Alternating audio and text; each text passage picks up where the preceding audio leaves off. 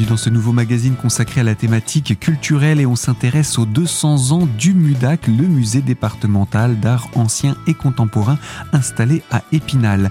Et nous sommes pour cela en compagnie de Gaëlle Bigoni. Bonjour. Bonjour.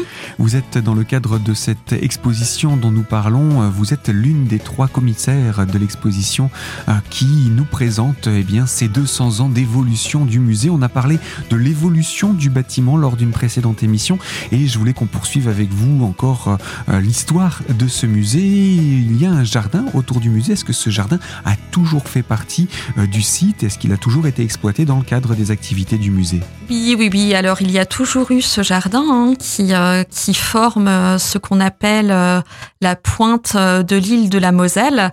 Alors aujourd'hui, ce jardin accueille des œuvres, des sculptures d'art contemporain qui sont déposées par le FRAC Lorraine et il est ouvert, il fait bien évidemment partie du circuit de visite. Euh, initialement, le jardin euh, était était programmé pour accueillir un jardin botanique, jardin botanique euh, qui n'a jamais vu le jour, mais qui a longtemps été utilisé comme jardin de sculpture, mais antique cette fois-ci. D'où le lien, une fois de plus, avec le, les périodes, les périodes antiques et médiévales et les périodes plus contemporaines qu'on retrouve encore aujourd'hui à l'heure actuelle. L'émission, on en a parlé déjà, on a évoqué quelques-unes de ces missions, entre autres euh, la conservation et la présentation de des œuvres. Mais quelles sont les missions du musée? Quelles ont-elles été Est-ce qu'elles ont évolué elles aussi? Alors initialement, les missions du, les missions du musée étaient de conserver et d'exposer les collections. Ça, effectivement, on l'a vu. Il y avait également une mission d'apprentissage avec l'association de l'école de l'école de dessin alors comment comment ont évolué ces missions? Alors ces missions, euh, elles ont évolué finalement euh, avec euh, avec l'arrivée de la de, de, la législation, euh, bah, la création du ministère de la Culture en 1900 1954. Euh, alors ces missions, j'ai envie de vous dire, sont toujours sont toujours les mêmes de conserver, de restaurer, de valoriser, de faire connaître, de documenter, euh, de documenter ces collections. Euh, ces missions se sont ensuite finalement professionnalisées au fur et à mesure, euh, au fur et à mesure des décennies. C'est vrai que de jusque dans les années 70, euh, le conservateur euh, réalisait en fait lui-même hein, toutes ces missions.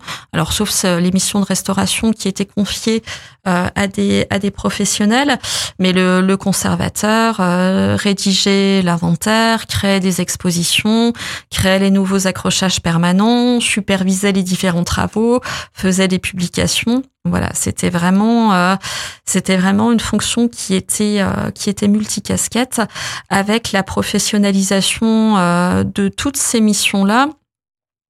On demeure, en tout cas dans les musées de province, des voilà des agents des agents polyvalents, mais qui permettent en tout cas de de renforcer ces missions-là. Je pense notamment à la mission initiale finalement d'apprentissage du musée. Alors il n'y a plus d'école de dessin au musée hein, euh, depuis euh, depuis la fin du 19e siècle, mais finalement cette mission d'apprentissage, elle s'est euh, elle s'est un petit peu diversifiée avec ce qu'on appelle ce qu'on appelle aujourd'hui la médiation la médiation culturelle. Alors qui est plutôt euh, cette fois-ci pas dans un apprentissage formel mais dans un apprentissage euh, du, du regard et une mise une mise en condition finalement euh, de, de faire vivre euh, des expériences au musée, des expériences par rapport aux œuvres, euh, des expériences par rapport euh, à toute une programmation culturelle qui est qui est programmée par par notre par notre service du public et finalement de cette notion d'apprentissage, elle a fait un pas de côté, mais elle est toujours là. Donc, si vous voulez, les missions, les missions initiales sont toujours là, mais elles se sont, elles se sont densifiées. Elles se sont densifiées et puis adaptées aussi à la société, euh, à la société actuelle. En fait, le, musée, euh, le musée départemental et puis euh, le musée avec un grand M au sens large, c'est finalement adapté, agrandi, c'est mué aussi en lien, en lien avec les évolutions sociétales. Et sociale.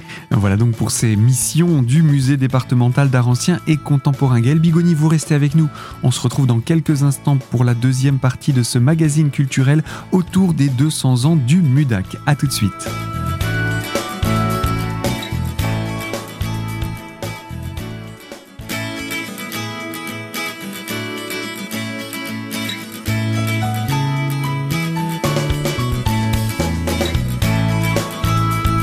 Deuxième partie de ce magazine culturel sur les 200 ans du musée départemental d'art ancien et contemporain en compagnie de Gaëlle Bigoni, l'une des commissaires de l'exposition des 200 ans du MUDAC. Euh, donc nous présentons le musée, son évolution et euh, nous avons parlé de ses collections dont une partie a été euh, transmise il y a de cela quelques années au musée de l'image quand il a été créé. Mais que reste-t-il donc dans les collections du MUDAC aujourd'hui? Alors effectivement, pour revenir à nos collections, on conserve à l'heure actuelle environ 34 000 euh, œuvres et objets qu'ils soient exposés ou conservés en réserve. Qu'est-ce qui fait l'identité du musée départemental aujourd'hui? Alors, je je sais hum, c'est c'est hum, je sais pas si c'est forcément euh, voilà un, un, agent, un professionnel du musée de le définir parce que j'ai forcément une vision subjective. À mon sens, qu'est-ce qui fait l'identité du musée? C'est un lieu de un lieu de savoir, un lieu d'exposition, un lieu qui est ouvert euh, qui est ouvert à ses publics. Et je précise bien c'est public et non pas un public. Euh, c'est hum, qu'est-ce qui fait le musée départemental? C'est un lieu qui est aussi euh, ancré sur son territoire en lien euh, avec ce qui fait l'identité du territoire par ses collections, mais ce qui fait aussi euh, ce qui fait aussi sens euh, par rapport à notre à la vision qu'on peut avoir qu'on peut avoir de l'art et des pratiques des pratiques artistiques à l'heure actuelle. Et puis c'est un pour moi, ce qui fait l'identité du musée depuis plusieurs années, c'est aussi un lieu qui qui essaye, euh, qui est ouvert, qui est ouvert sur l'extérieur et justement qui se pose la question euh, euh, qu'est-ce qui qu'est-ce qui fait sens aujourd'hui pour conserver les objets, pour les transmettre et hum, à quoi sert-on finalement aujourd'hui? Alors c'est c'est aussi c'est aussi une dévocation de l'exposition 200 ans quelle histoire.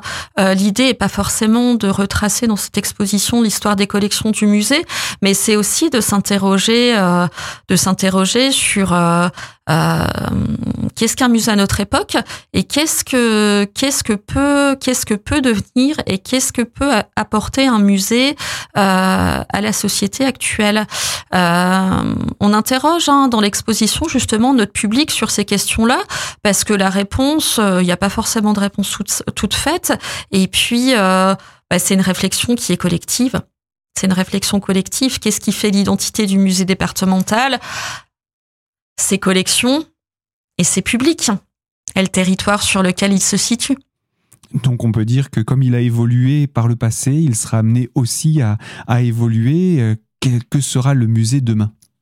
Alors que sera le musée demain? Euh, Si on reprend que le musée c'est c'est les collections, c'est le public et son territoire, euh, le musée en tout cas se voudra euh, se voudra représentatif euh, de de l'histoire de l'histoire du département, euh, de l'histoire de l'art aussi, et puis euh, en tout cas est attentif aux différentes aux différentes évolutions sociales et sociétales, et attentif aussi aux, aux attentes du public, aux attentes du public et des publics. Merci pour cette euh, réponse. Euh, on, se doute hein, qu'elle ne peut être que, que subjective parce que euh, on a son propre regard aussi sur, sur le musée. C'est toujours délicat de, d'apporter un, regard sur l'avenir ou en tout cas une espérance peut-être, un, un projet, pourquoi pas. quoi qu'il en soit, actuellement, c'est une exposition qui est visible. Elle s'intitule, je l'ai dit, 200 ans, quelle histoire.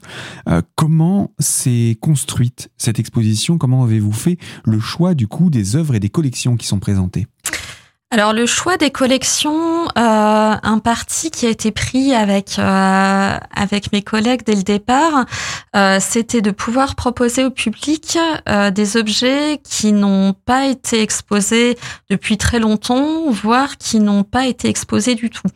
Donc c'était l'occasion de pouvoir euh, montrer des peintures derrière verre, de pouvoir montrer euh, la recréation d'une panoplie de clés et de cadenas telles qu'elles étaient présentées euh, au XIXe siècle, de pouvoir exposer la collection d'oiseaux naturalisés, euh, de pouvoir exposer également euh, bah, quelques images populaires qui nous ont euh, qui nous ont été prêtées par le musée de l'image et de pouvoir exposer aussi une toute petite sélection, une infime sélection de peintures de peintures d'art moderne qui pour le moment n'ont pas n'ont pas trouvé leur place dans le, dans le discours scientifique du parcours permanent.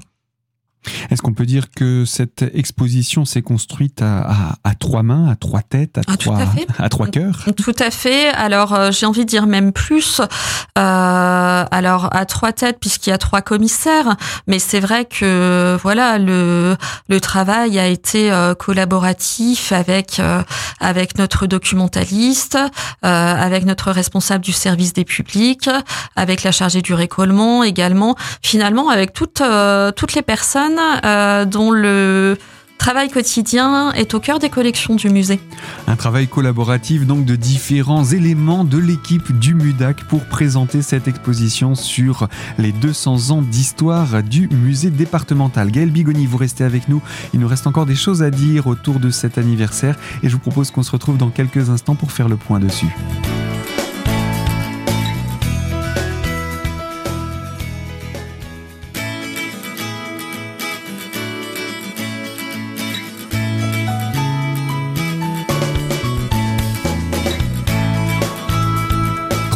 Ce magazine culturel consacré au musée départemental d'art ancien et contemporain et nous sommes en compagnie de Gaëlle Bigoni qui est commissaire, l'une des commissaires de cette exposition autour des 200 ans. Mais cet anniversaire n'est pas célébré qu'autour d'une exposition. Oui, alors tout à fait. Ces événements anniversaires, en fait, ils sont vus comme autant de propositions euh, de d'apporter un autre angle de vue justement sur euh, sur cet anniversaire, sur ces 200 ans.